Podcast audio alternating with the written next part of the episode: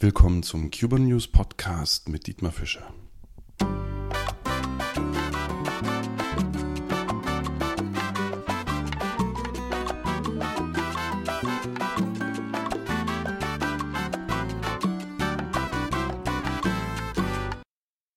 Liebe Kuba-Fans, heute beschäftige ich mich mit dem Thema Sicherheit in Kuba, also wie gefährlich ist Kuba. Wenn ihr euch entschlossen habt, nach Kuba zu fahren. Sonne, Sommer, Strand, nette Menschen, alles da. Aber die Frage taucht natürlich immer wieder auf, wie sicher ist Kuba eigentlich? Das heißt, ist es so eine Sache, dass wir einfach so hinfahren wie in ein anderes europäisches Land? Oder müssen wir da aufpassen? Müssen wir da mehr aufpassen? Wie ist das? Deswegen habe ich da ein bisschen drüber recherchiert, um euch jetzt hier einen Überblick zu geben, worauf ihr euch einlasst. Das ist halt so, wenn man das sich so anschaut, das Verhältnis der durchschnittliche Kubaner verdient etwa ein Hundertstel von dem, was wir verdienen. Also wir verdienen hundertmal so viel wie der durchschnittliche Kubaner. Ihr müsst das euch mal vorstellen. Natürlich ist das eine große Versuchung, die da entsteht. Insofern, klar, ähm, es kann schon was passieren. Aber ich will euch auch gleich die Angst nehmen. Ähm, es gibt den Global Peace Index und da steht Kuba auf Platz 88. Das ist jetzt so ungefähr, wenn wir Europa angucken, auf dem Niveau von Bosnien-Herzegowina. Und da kann man ja durchaus mal hinfahren. Wenn ihr noch nie in Bosnien-Herzegowina wart, genauso wie ich, dann nur als Vergleich. Die USA liegen auf Platz 114, 88 zu 114, deutlicher Abstand. Dominikanische Republik liegt auf Platz 99. Das heißt, Kuba ist relativ sicher. Wenn wir uns dann noch angucken, wie es dort in der Region aussieht, also ihr wisst, Nicaragua gibt es gerade ähm, einige Zusammenstöße zwischen Polizei und Sicherheitskräften durch Zentralamerika gegen die Drogenrouten. Also Kuba ist in der Region und auch in der Relation zum Beispiel zu USA sicher und wir können da grundsätzlich hinfahren. Natürlich sollten wir nicht naiv sein. Es gibt auch in Kuba Kriminalität. Also fangen wir mal an mit den Eigentumsdelikten, ähm, also Diebstahl. Wer jetzt auf dem Balkon sitzt dort ähm, sich schön betrinkt und ein bisschen hin und her geht und seinen Rucksack liegen lässt, der wird sich nicht wundern, wenn der Rucksack weg ist oder zumindest leergeräumt ist. Das ist ganz klar. Also da sollte man ein bisschen drauf aufpassen. Ähm, ein Fall, den ich kenne, in die Casa de la Musica in Havanna. Da ist dann die Dame mit einer Spiegelreflexkamera gegangen. Die hat man ihr weggerissen, so dass sie hier an der Halsschlagader genäht werden musste äh, brutale Sache kann passieren, aber ist halt so ein Ding, macht man eben nicht, sollte man nicht tun. Genauso wie wenn man durch Centro Havana läuft um zwei Uhr nachts und das Handy draus hat, vielleicht sollte man auch den Ehering einstecken. Also bestimmte Sachen würde ich aber in Berlin genauso nicht tun. Ich würde auch nicht mit einer Spiegelreflexkamera nachts um zwei übers RAW-Gelände gehen oder über den Cotti. Also bestimmte Sachen können einfach passieren und wenn man ein bisschen drauf achtet, dann ähm, ist das überhaupt kein Problem. Also, mh, hm, überlegt auch, wenn ihr Geld abhebt, macht das nicht so offensichtlich. Und wenn ihr 500 Cook abhebt, dann müsst ihr euch vorstellen, das sind umgerechnet ungefähr 50.000 Euro hier. Das heißt, das ist natürlich schon eine ganz schöne Versuchung. Insofern, da muss man auch ein bisschen dezenter mit umgehen. Ähm, seid also nicht so ganz so naiv. Das ist eigentlich das, was ich euch da sagen möchte.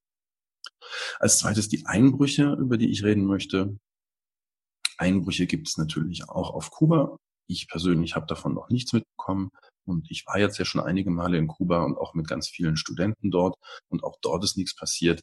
Also es kommt sicherlich vor, aber da muss man auch wieder Pech haben. Und ähm, das kann man in Deutschland ja auch. Grundsätzlich sind die Casas Particulares ähm, total verriegelt und verrammelt. Da gibt es genügend Gitter und genügend Möglichkeiten, das abzuschließen. Klar, das sollte man auch nutzen. Also wer naiv ist und, und äh, nach rausgeht und das ganze Ding nicht abschließt, der muss sich nicht wundern. In den Hotels ist es so, dass da stark kontrolliert wird, wer reingeht. Ähm, das ist teilweise ziemlich krass. Wir sind ja dort mit der Sommerschule. Da sind kubanische Studenten und deutsche Studenten zusammen und wir sind typischerweise im Hotel Havana Libre, weil die eine Kongress-Area haben da ist es so, dass bestimmte unserer Mitarbeiter, kubanischen Mitarbeiter, ähm, nicht einfach in die ähm, Hotelräume gehen können und zum Beispiel da einen Beamer rausholen, weil kontrolliert wird, ob sie Kubaner sind. Und wenn sie dann erwischt werden, dann kann das teuer werden. Also insofern auch in Hotels wird sehr gut darauf geachtet, dass da niemand reinkommt, der da nichts zu suchen hat. Zu Teil 3 der Polizei. Wer durch Kuba läuft, der sieht überall Polizisten. Ähm, Kuba hat eine hohe Polizei Polizeipräsenz, was für uns als Touristen natürlich sehr praktisch ist. Ähm, kleine Anekdote dazu. Es ist in Kuba üblich, dass die Polizisten nicht dort eingesetzt werden, wo sie herkommen. Das soll verhindern, dass sich Korruption bildet. Das heißt, in Havanna hat man typischerweise Polizisten aus Santiago de Cuba etc., das heißt, für uns, die wir also ein bisschen Spanisch sprechen, die haben einen krassen Akzent. Das ist schwer zu verstehen. Und deswegen mein Tipp auch generell, unabhängig davon, sollte irgendwas passieren, ihr könnt die Polizisten immer ansprechen, müsst allerdings ein bisschen Spanisch können oder wenn was passiert ist, zur Polizei gehen und dort ähm, idealerweise jemand mitnehmen, der Spanisch kann und der euch übersetzen kann. Das hilft ungemein weiter. Schnell bearbeitet wird das Ganze auch nicht dort. Das ist klar. Das ist halt, geht alles seinen karibischen Gang. Aber man hilft euch durchaus weiter. Also meine Erfahrungen mit der Polizei sind nicht negativ. Was euch natürlich mal passieren kann, ist, wenn ihr mit der Kubanerin im Arm über den äh, Malecon läuft, dass ihr schon mal nach ähm, Unterlagen gefragt werdet. Es geht eben darum, die, die Prostitution einzuschränken. Und wenn man sich anguckt, was da alles passiert, Haiti, also Prostitution ist echt ein Problem und man versucht dagegen vorzugehen, indem man eben auch kontrolliert. Ja, dann kommen wir nochmal zum Betrug. Das ist so die Alltagskriminalität, die Kriminalität des kleinen Mannes in Kuba. Wie gesagt, haltet euch vor Augen, wir verdienen hundertmal so viel. Da ist die Versuchung natürlich relativ groß, wenn es um, sagen wir mal, Zigarren geht, die ihr in einem Geschäft kauft. Also da gehen 100 COC über den Schreibtisch. Das sind dann etwa 10.000 Euro. Hm, da ist natürlich schon eine Versuchung da. Also, es gibt natürlich Betrug und zwar nicht zu knapp. Da muss man einfach mal die Ruhe bewahren und sagen, ist halt so. Klassische Fälle, die passieren können, ist, euch wird zu wenig Wechselgeld rausgegeben. Es sind mehr Cocktails auf der Rechnung oder zusätzliche Speisen. Ähm, es ist auch noch so, dass nicht alles in der Tüte sein kann. Das heißt, ihr kauft vier Schachteln Zigarren und da sind nur drei drin. Sowas kann halt mal passieren. Da müsst ihr einfach mal die Augen aufhalten. Es gibt da verschiedene Sachen, die passieren können. Wichtig ist, dass ihr immer kontrolliert, dass ihr nachzählt.